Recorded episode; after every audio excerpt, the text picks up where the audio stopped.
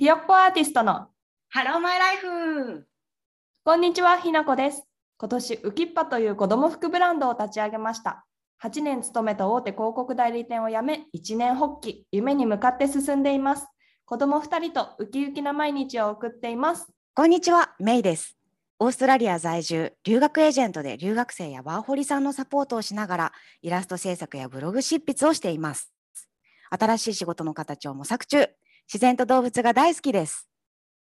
このポッドキャストは夢に向かって挑戦するひよっこアーティストのメイとひなこがさまざまなテーマについてほっこりじっくり話し合う番組です。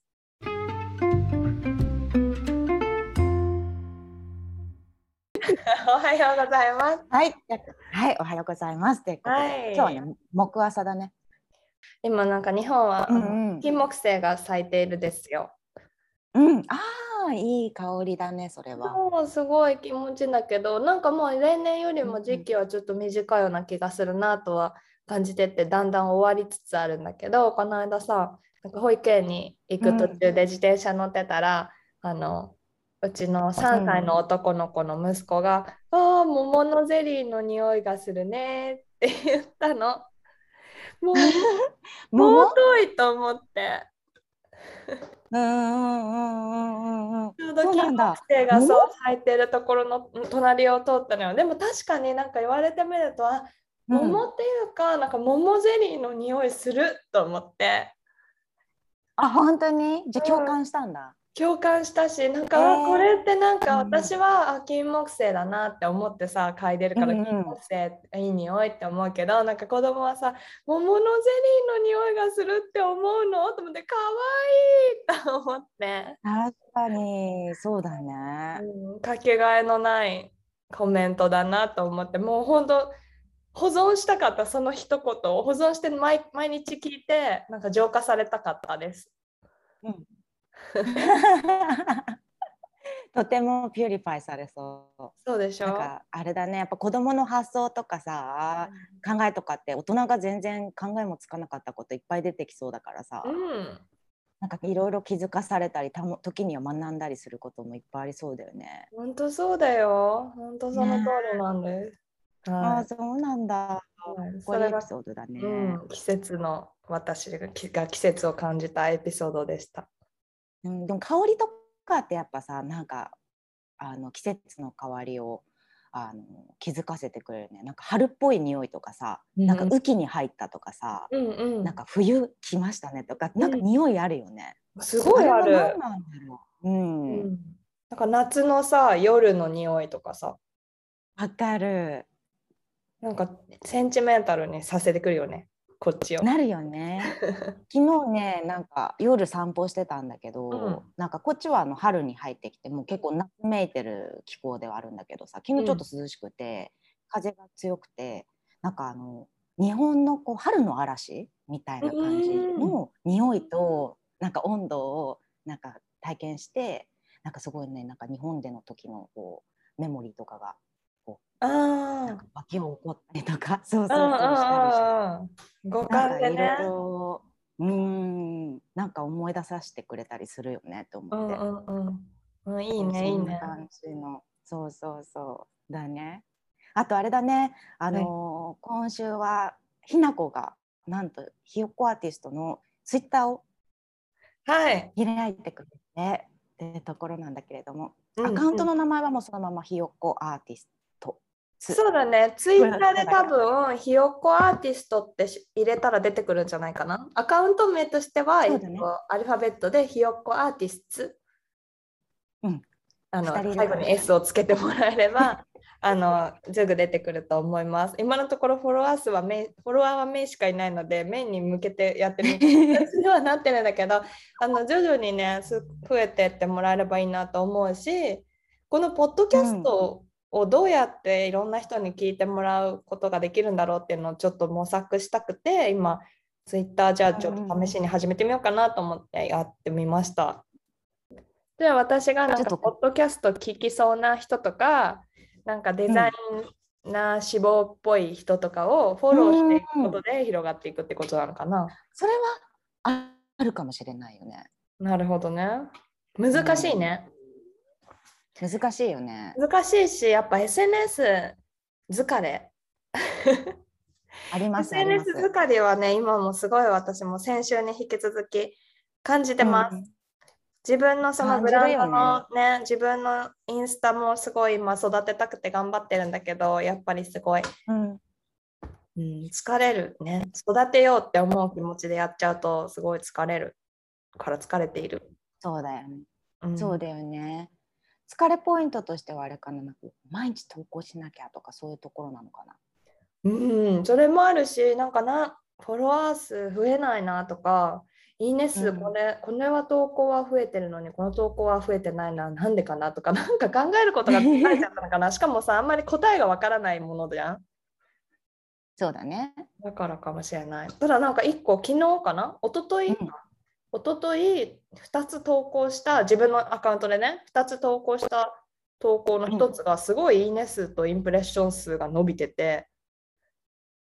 なんでなのかなって思うんだけど、なんか例えば、なんか、うんうん。そう、ミシン部屋のやつ。うんうんうん。なんか、そう、何かの多分ハッシュタグがすごい効いてて、うんうんすごいそこから入ってきてるんだと思うんだけど、なんかハッシュタグいっぱいつけてると、ハッシュタグからの入ってきてる数は分かるんだけど、トータルの数しか分かんなくて、どのハッシュタグから入ってきてるかは分かんないのね。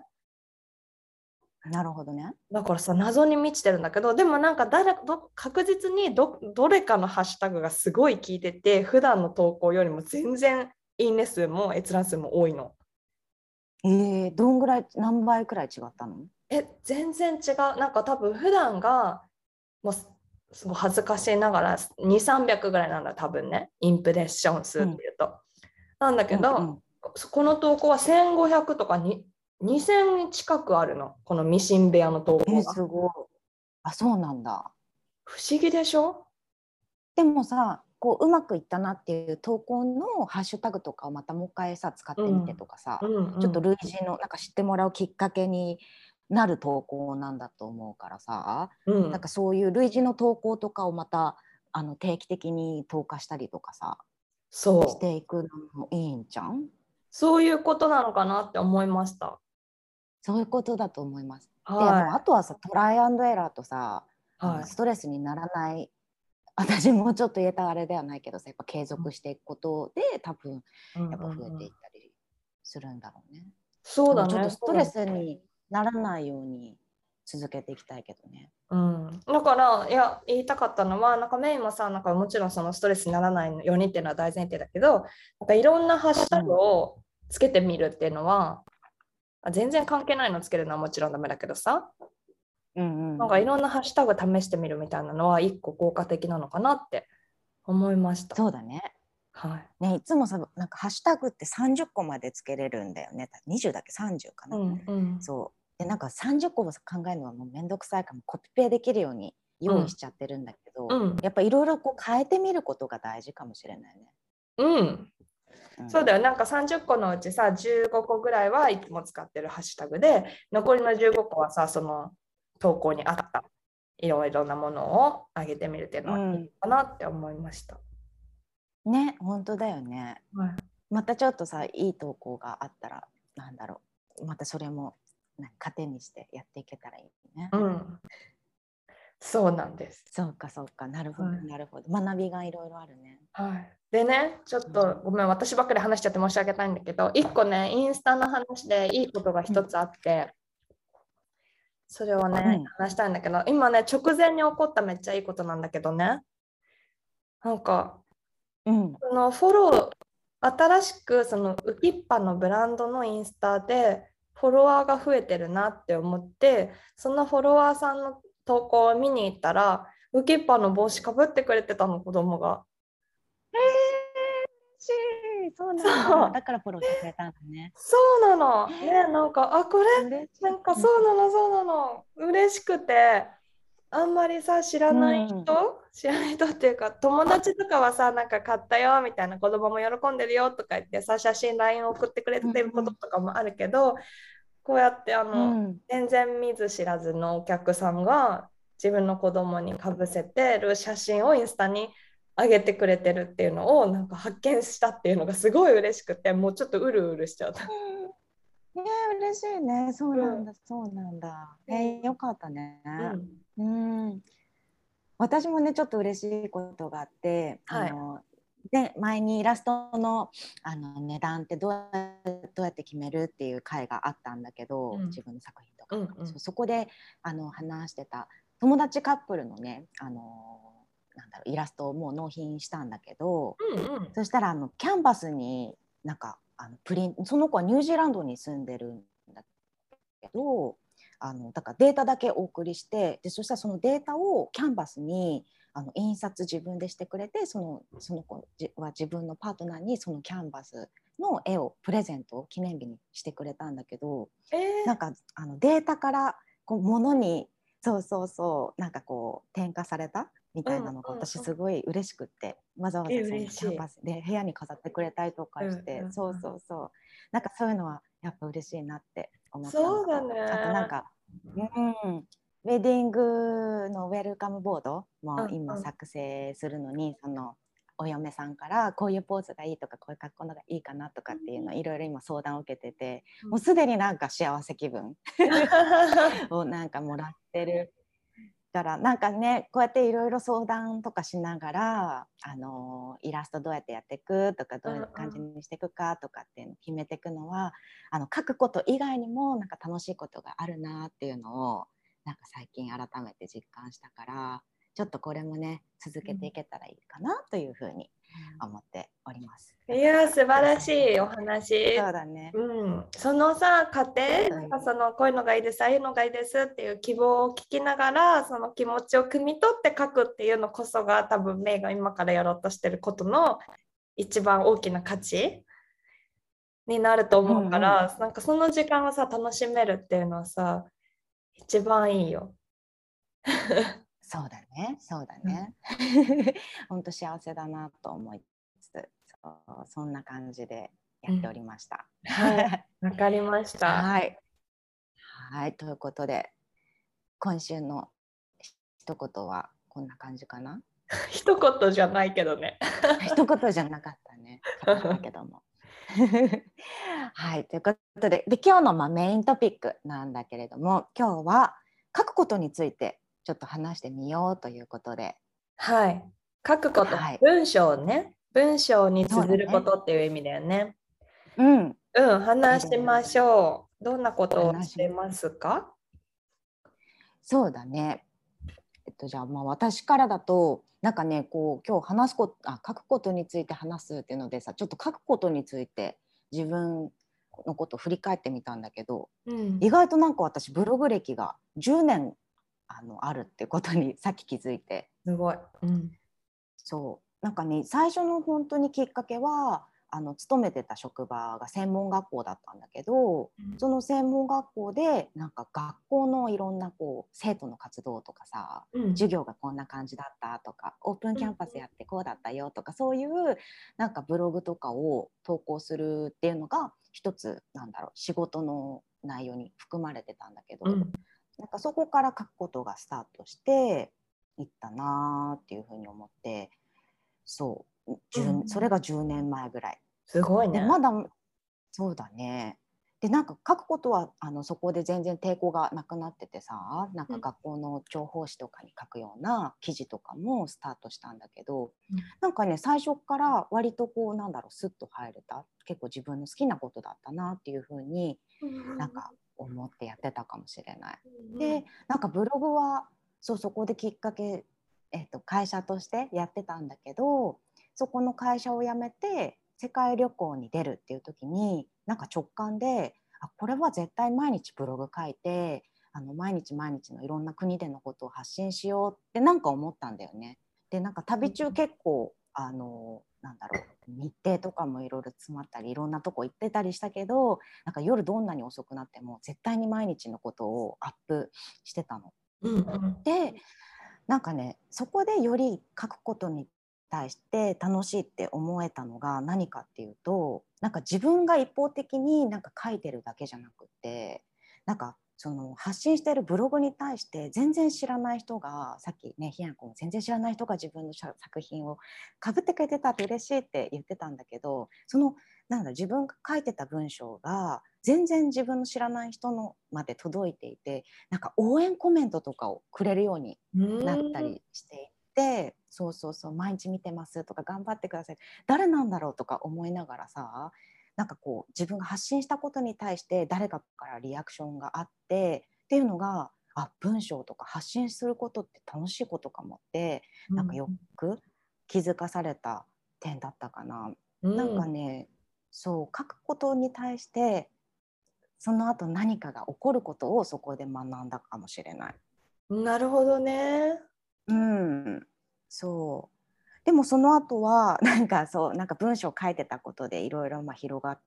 たんだけれども今勤めてるこの留学の会社もあの今何年働いてんだ？2005年ぐらい働いてんだけどずっとブログをやらせてもらってて今はねオーストラリアの生活とか、まあ、留学についてとか文化とかアートとか最近なんか自分の中で熱いのはやっぱり環境のこととかだからオーストラリアのエコ活動ってどうなってるのとかっていろいろこうオーストラリアにまつわるいろんなことを発信してるんだけどなんかこういう業務もあるから何て言うんだろう今の会社の社長さんが何だろう私を採用する時に前にこうブログやってたってことも結構なんだろう加点してくれて採用してくれたに至ったからなんかこう書いてたことでいろいろ広がったなっていうのはあるかな。うん、こんな感じで10年間 書いてるんだって思ったらびっくりしちゃった。うんうん、いや素晴らしいよね。なんかメインのねこのあのオーストラリアのブログを一昨日ぐらいにいくつか読ませていただいて。えー、ありがとう。あね、めちゃくちゃなんかまず文章分かりやすいのがすごいすごいなって思ってるしなんかさ内容別になんだろう採点する人じゃないけどなんか偉そうみたいになっちゃったらごめんね。なんかあの文章がめちゃめちゃ分かりやすいからそんな風に書けるのすごいなって思ったしさなんか内容がさなんだろうなんかメインの本心で書いてるんだなっていうのがすごい分かる気がした。なんか多分相手にとってそのなんだろう相手にとってなんかためになることを書くっていうのもさ大事だけどなんかメイが、えっと、伝えたいことっていうのを書いてるんだなっていうのをすごい思ったからなんかメイがさすごい環境に気をつけ気をつけてる環境に興味があるとかなんかファッションとかさ街並みに興味があるっていうことがすごい現れてる気がしてすごいいいなって思った。ねありがとう。うんね、なかなかさ、ね、あの感想をこうやって直接もらうことないから あれなんだけど嬉しいなって思った。なんかもっと、なんか正直あれを あれをあのアフィリエイトがつくブログに転載したらめっちゃお金入ってくんじゃないって思った。そうでもそうなんかさこう今後のこととかを考えてさやっぱずっと書いてきたしさ書くことは一つ自分のライフワークかなとは思ってってるからさ、うん、それをまあ収益化するにはどうしようとかっていうことをなんかちょっと考えていきたいなとは思ってんだよね。うんうん、そう。なんかさ例えばその、ね、今のそのメイが書いてるオーストラリアのブログはさ、えっと、給料としてはもらってると思うけど、うん、その記事に対していくらってもらってるわけじゃないってことでしょ？そうそうそう。業務の一つでもう絶対ね毎週1本書かなきゃいけないっていうのが決まってるから、もう なんか本当修行だなと思うんだけどさ、うん、ブログとかさ書くことって続けるのさ簡単ではないっていうかさ書ける人もいっぱいいると思うけどさ、うん、やっぱエネルギーも結構いるしさネタも毎週毎週ねなんかくだらないことをこうずっと発信してでもしょうがないからさ、うん、何かこう人に伝えたいと思うことをいろいろ考えてとかって思うと結構あれなんだけど、うん、もうこればっかりはなんか長距離走みたいななんか持久走みたいな感じで根性で続けていくしかないなと思ってるんだけどさ。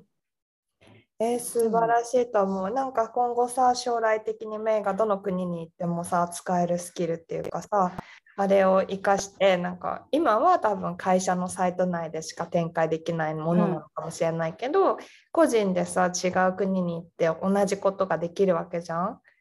そしたらさ、ね、それをあの収益化するような形でさ、うん、お金が入ってくるようなサイトにするっていうのもいいんじゃないって思ったけどね。ねそうだよね。確かに確かに、うん。そう動く可能性も結構あ あるから。うどこんの国なのかあれだけどね。でうん。もその国で過ごしてる人もいるだろうからさなんか役に立つことあるだろうし。うん。ねえということでそう書くことは続けているね。うんうんうん、そうだよね。それにさ、今やってるメインのさ、オーストラリアのさ、ビザに悩んなんか音声乱れてる？メインのさ、うんオーストラリアのビザで悩んでることとかもさ、すごい貴重な情報だからさ、なんかそれもなんか誰かに役に立ちそうだなとかも思ったりした。確かにねなんか万人受けしなくてもさこうあある一定のこう層とかにはね、知りたい情報だったりすることもあるしね。うんうん。そう何をこうそうなんか発信してて何につながるかって結構わかんないよねって思って面白いところだったりうん、そうだね、そうだね。うん、それは多分ベラベラ話してみたくて、ブログだけじゃなくてさ、インスタもそうだけどさ、うんなんかさっき悩みながらもさ、投稿し続けてることで、なんかそれをさ、どれどこのから投稿かを気に入ってくれて、そこから違う投稿を見てくれて、まあうん。なんか最終的にブランドにたどり着いてくれるみたいなこともさ、ね。かもしれないし。そうそう。なんか違う仕事につながることもあるかもしれないしね。そうそうそうそう思った。うん。でなんかねブログをきっかけになんかこうなんだろう人のつながりを増やすことはできるって結構思ってて、なんか私現地の人とかでさなんかこうネタ探してる時とかに例えばメルボルンにいていた時にさ、メルボルンのあの可愛い女の子たちはどうやって普段生活してるんだろうとか、うん。っていうのが知りたくてもうこれじゃあブログにしようと思ってそれをネタに全然知らない女の子とかにさインタビューができるわけ。なんかうん私こういうブログをやってるんだけど、そうなんか素敵なライフを送ってそうだからさみたいななんかちょっといろいろお話聞きたくてみたいな感じでなんか話しかけやすくなったりとかうんなんかなんだろうストリートアーティストの人とかに、そうブログに書きたいからなんかいろいろ今までの経緯教えてとか、うんそういうのでつながったりとかしてなんかちょっと友達になったりとか。なね素敵。それはうんもう誰にでもできることじゃないよ。うんメイのさ、コミュニケーション能力が高いんだよ。そうなんかな、うん。なんかフレンドリーな人多いからさ。うん。なんか聞けば絶対答えてくれるから、なんかそうだね。そういうのも楽しいなと思った。うーん。なんかうん。YouTube とかもさ、よくそういうふうに言う人が多い気がする。YouTube とかもやってて、あの誰かに取材したりとかさ、いろんな場所行っていろんなことやってるうちにむしろ自分のさあのコネクションが広がるとかって言ってさただ YouTube の収益だけじゃないみたいなことがあるからさ同じ感じかなってう。ん、そうだね。面白いよねなんかつながりができたりとかさ。うんえーなんかどうなんだろうねなんかその線でさメインには頑張ってほしい。ありがとう。そうでもねどこの国に行ってもさなんかできる仕事としてはやっぱり今ウェブのコンテンツってすごくあのたくさんあるからさうん。あのウェブライターとかさうん。あのライティングのスキルっていうのは結構使えるよっていろんなサイトにも書いてあるからさうん。移住してもみたいな、うん。だからかけかけてたことはすごいありがたいよね。実績としてやっぱ記事は残るしね、うん、あのライティングのスキルすごいよ、メありがとうそんな風に言ってくれてイ。そうそんな感じですはい。でもなんかいっぱい書き続けてたことで今なんかこうオーストラリア小林私小林って言うんだけどさ オーストラリア小林って検索するともう私出てくるから一番 小林ってオーストラリアの待って。そうオーストラリアの中で一番あのブログ書いてる小林さんにはなれた。素晴らしいね。素晴らしいけどさ、小林を知らない人、小林って書かない。もうちょっと違うさ、検索ワードで引っかかってほしいんだけど。なんだろうね。なんかオーでストラリアアのサスティナブルとかで引っかかったらいいんじゃない？あいいねサスティナブルブログとかだったら出てくるかもねわかんないけえ、でもさ、ブログのタイトルとかでもさ、ワードで SEO 対策になるんでしょ？その検索ワードで引っかかるようになるんでしょ？多分。うん、そうだからその検索ワードとかも込みでなんか考える。あー偉いね。投稿する時に一応ね、うんそう検索どんな感じでするかなとか考えうん、なるほどね。へえ。る。ひなこはどう、うんノートとかも始めているし、結構書くことはしたりするのかな？えっとね、ほんと全然お恥ずかしながら全然ブログとかはほとんどややっていない。全くやってないわけじゃないけど、そのうん、なんだか誰かに見せるっていう前提で文章を書くっていうのは今までほとんどしてきてないのね。本当仕うんうん事で企画書とかさ、メールとかはあるけどなんか記事っていうものはほとんど書いてこなかったんだけど、あのこのポッドキャストを始めてさメインにノートっていうのがあるよっていうのを、えっと、教えてもらってからあノートかと思ってちょっとノートをかじり始めてみたっていう感じです。ね、そうだよね。でもひなこなんか書くこと好きそうだなとあのうんうん文章とか読んで思った。なんか自分の考えとかしっかり文章に現れる。うんうん、そうだね。なんか文章を書くことで、なんか頭の中が整理されたりとかするっていうのは実感としてすごくあるしなんか、うん。まあ、文章を読むのも好きだから書くのもそんなに抵抗はないなんかすごい苦しくうん。書いてるっていうのはない。うんうんうんけどうんなんかあのそうだね。自分の中がすっきりするっていう気持ちで書いてることが多くてなんあか今すごい でも今なんかすごいちょっと、うん、悩んでるというのはあんまりなんか誰かのためになる文章を書くっていうのはすごい難しいなって思ってて。うんうん。誰かに役に立つ文章役に立つ情報を伝えるうんうん。っていうのはすごい難しいなって思いました。なんかね、この2、3日前にひよっこアーティストのノートで、2カ国間でリモートのポッドキャスト配信をする方法っていう記事をアップしたんだけど、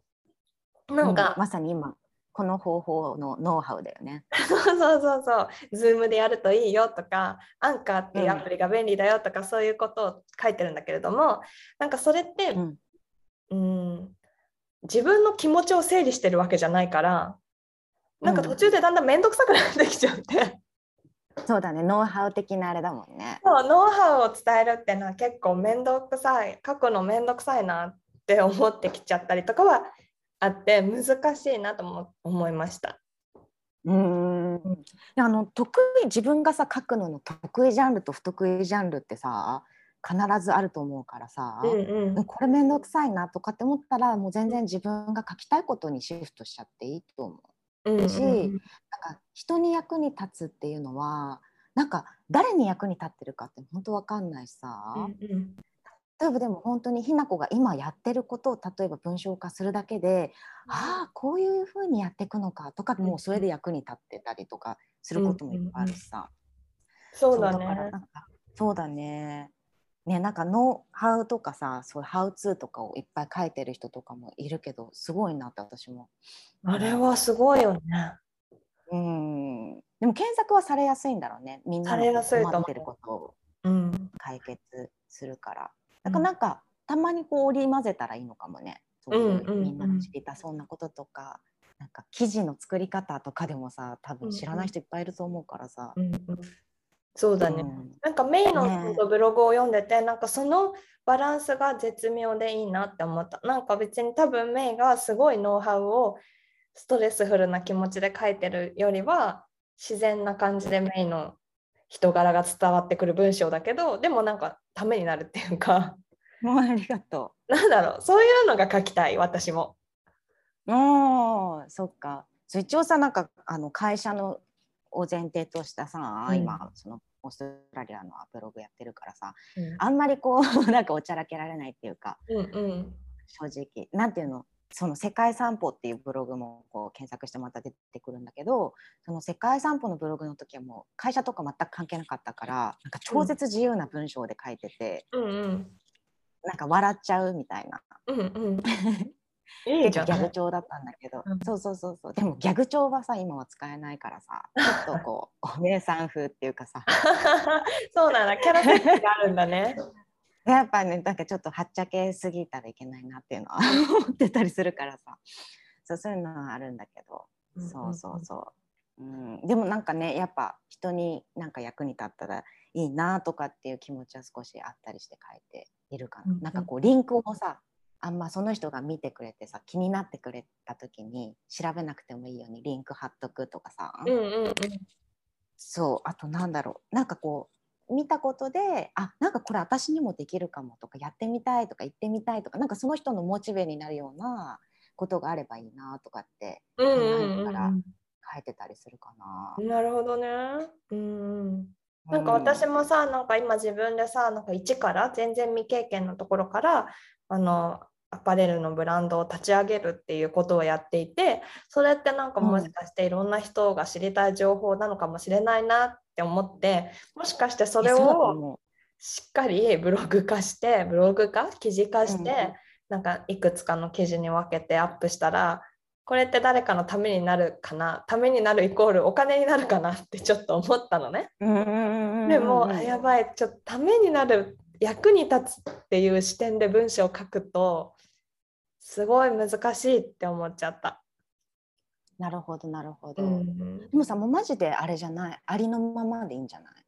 うんうんうんうん。でなんかそこがすぐにさ収益化されなくてもさ、うん。なんか例えばそのあブランドを立ち上げるに至るまでのこのステップってみんなどうやってやっていけばいいんだろうっていう人もいっぱいいてさ、絶対役に立つじゃん。そうんうん。のありのままのひな子の。うんうん。あこういうところ大変そうとかあこうやってやっていくんだとかさ、うんうん。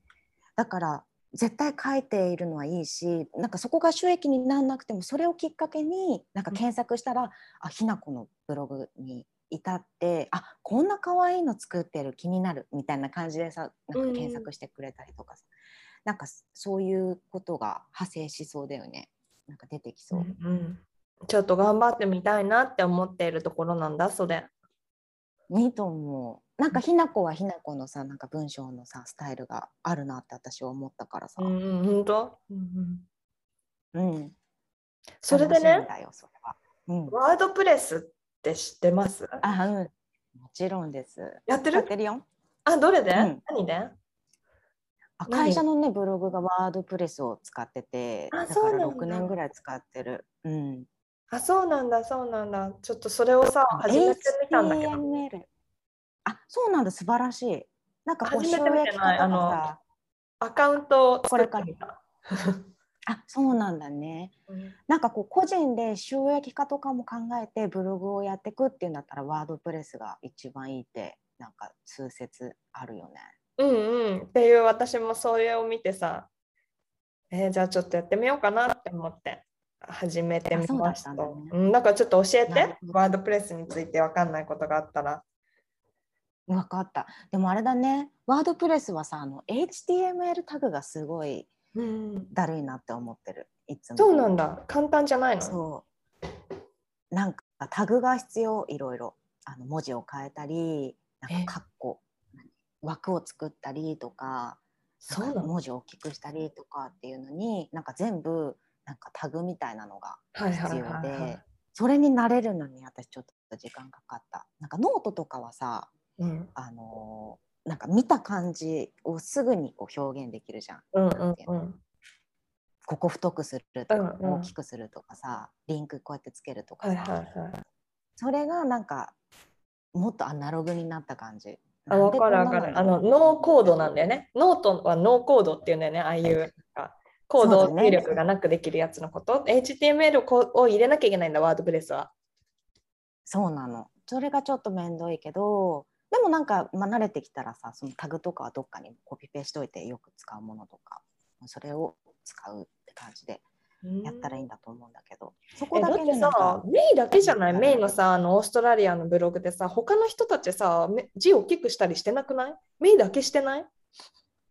そうだねあんまりしてないかもね。メイなんか私。は本当なんか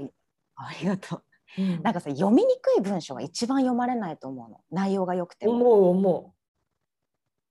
読みたくないじゃん。なんかうん。読みにくい文章、いいそう内容でも。なんかだるくなってくるじゃん、う。うん。だからなんかまず一番気をつけるのは人にとって読みやすいか。あと小難しいさワードとかをいっぱい品質させるとさそれもそれでなんか読む気失せてくると思うから、マジで分かりやすくっていうのをいろんな年齢層の人が見てくれるし若い子も見てくれるからさうん。あのちの業界は。うん。そうだから若い子が見ても めっちゃババアみたいな。そう若い子が見てくれても なんか読みやすいスマホあとそうスマホで読みやすいっていうことも気をつけてるかも。なるほどね。今ほとんどブラウジングってパソコンじゃなくてみんなスマホで開けてるのが結構やっぱ数字でもさ見えるの、うんそうだからやっぱスマホで見やすいってことを考えるかな。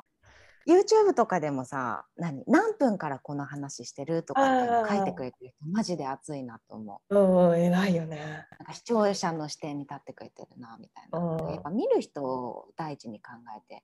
あげたいでも本当コンテンツに関してはもうひな子はもうなんかありのままの今やってることとかを上げてるだけで、うん絶対役に立つ人めっちゃいると思う。ちょっとね、頑張ってみます。えいいんじゃない？まあでもあのそんなにさあの肩ひ肩肘張らずうん。なんか今日の進んだこととかでも全然いいと思うしさ、うんうん。あ今悩んでることとかさうん。なんか困ったポイント3つとそれの解消法3つみたいなとかさ、うんうんうんうん。絶対めちゃめちゃ読んでくれる人いると思う。そうかね。そう、ありのままのことをね、発信したいなってそう思ってるんだけどなんか一方でやっぱりあの書いてるだけじゃなくてそれを見てほしいし、なんかそれがなんかもう将来的にお金になるといいなって思っている以上はあの視聴者数というか閲覧者数とかそのあの検索キーワードに引っかかるかどうかみたいなことも考えていかなきゃいけないなって思うとなんかちょっと気が重いなっていう風になってしまう部分もあります。けど頑張ろうと思った。そうだよね。うんねそうなんかあのマラソンだと思ってさ書くのって、しかも誰がさ見てくれてるとかさ何人が見てくれてるかとかって、まあ、アクセス数見たらまあ分かったりするけどさ、うん。なんかこれをねなんか気を気にし始めると、うん。本当に辛くなってくると思うから、うんうん。なんか自分のやっぱねなんかパッションとかなんか私さ結構書く理由の一つでうん。なんかその時のさ気持ちとか出来事って自分にとってすごいさ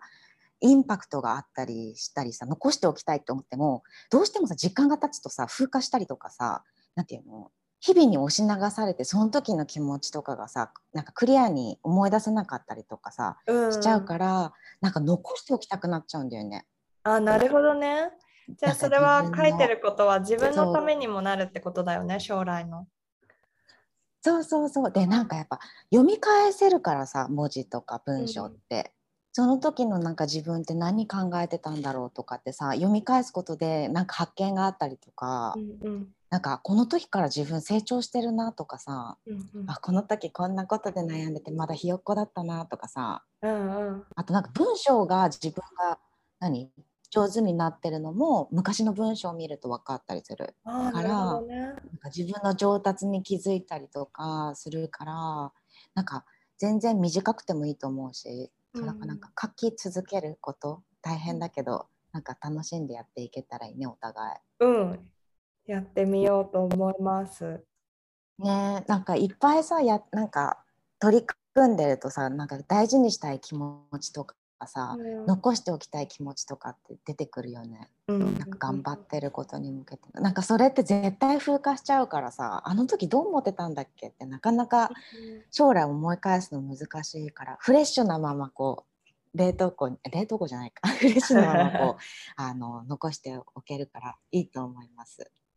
わかりました。ワードプレスとかねあの新しいまた経験になるね。でも絶対すごいいい経験になると思う。うんうん。あとねもう一個応募しようと思ってるものがあって、うんうん。ハグマグっていうねおおあ、わかる？子供む子供を持っているお母さんお父さん向けの基本的にお母さんかな？お母さん向けの雑誌なんだけどうん。あの雑誌は不定多分年にうん。34回刊行されてる感じなんだけどそこのウェブメディアもあってそこのウェブメディアがなんかブロガー募集みたいなのをしてるのね。なんか頑張るお母さんブロガーを募集してますみたいな、そうそういうのがあってなんかちょっとそれも応募してみたらなんかもしかしたらつながっていくものがあるかなって思ってたりもします。えーなるほどね。いいね。なんかこの間もさ絵本投稿したりとかさうん。あのしてたしさ。なんかうん。何どっからどう広がっていくかわかんないもんね。うん、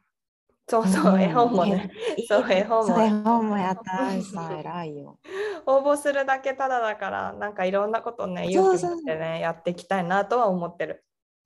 えとても素晴らしいと思います。うん楽しみだね。うん。なんかいろいろなんかアンテナが張ってていいね。うん。そうだね、本当なんか模索中だけど、それこそね。うん。なんかねあの写真とかさ文あのブログとかだとさ写真とかも貼っつけられるからさ、うん。なんかひな子の撮る写真とかは作品も含めて可愛いからさうん。絶対なんか見ててキュンしてくれる人いるいると思うから、うん。ありがとう書。いてみて、書いてみるううんん。書いてみてそうだねそう私はなかなかさ会社のやつで毎週毎週書いててっていうので自分のノートやらブログが止まっているからちょっとまたそこをやろうかなと今日話してて思いました。はい。お互いにやることが、ねやる目標がなんとなく見えた感じでよかったです。そうだねいうんろいろ発信してると面白いことが起こるかもしれないので、うん。やっていきましょう。やろう。ね本読むの好きだうん。ねやっていきましょう。はい。そんな感じ？そんな感じかな？じというゃあ、ことでありがとうございました。ありがとうございました。それではねチャオチャオ。